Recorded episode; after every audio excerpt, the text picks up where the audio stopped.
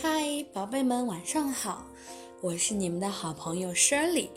今晚呢要讲的故事叫做《拔河》，是关于野兔和大象与河马的故事。他们呢住在同一个小岛上。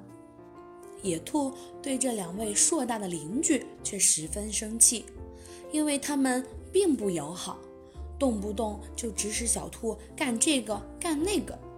而且这个小岛面积也不大，免不了每天都要碰上他们。于是野兔便决定要教训教训大象和河马，让他们对自己尊重一点。野兔花了一上午编好了一根粗粗的绳子，然后喜滋滋地跑去找到了大象。只见大象在往背上喷水。哎呀，洗个澡真开心！嗨，你好，大象先生。嗯，你说咱俩谁的力气大呀？哈哈哈哈哈哈！这还用问吗？当然是我比你的力气大了。要不然我踩你一脚，证明一下。哦哦，算了算了算了，那要不咱俩来拔个河玩一下吧，好不好？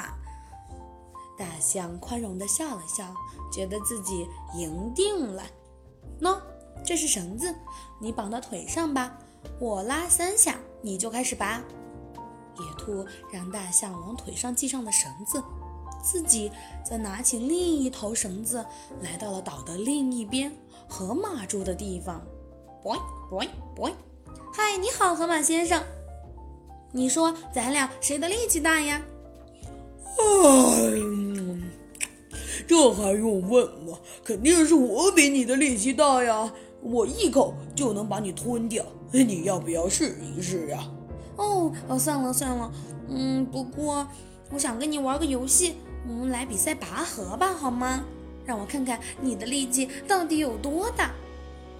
河马觉得他一眨眼就可以把野兔拉下了水，这种拔河比赛太浪费时间了。不过，野兔终于说服了他，叫他把绳子另一头捆在了身体上，并且答应野兔拉三下才可以开始拔哦。boy boy boy，野兔跑进了树林里，藏到了两位邻居看不见的地方，然后在树林中间拉了三下。这样，大象和河马都收到了信息。嘿呀，嘿呀，嘿呀！他们都在用力的拉，可是他们的力气差不多大，谁也拔不过谁。河马感觉自己被拉进了水面，哎呀，不好了！小兔子力气怎么这么大？它疯狂地拽了起来，又拉了回去。接着，大象被渐渐地拉了过去。哎呀，加油，加油！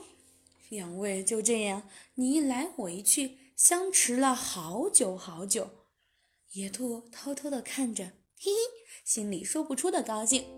这时啊，野兔用刀子从中间割断了绳子。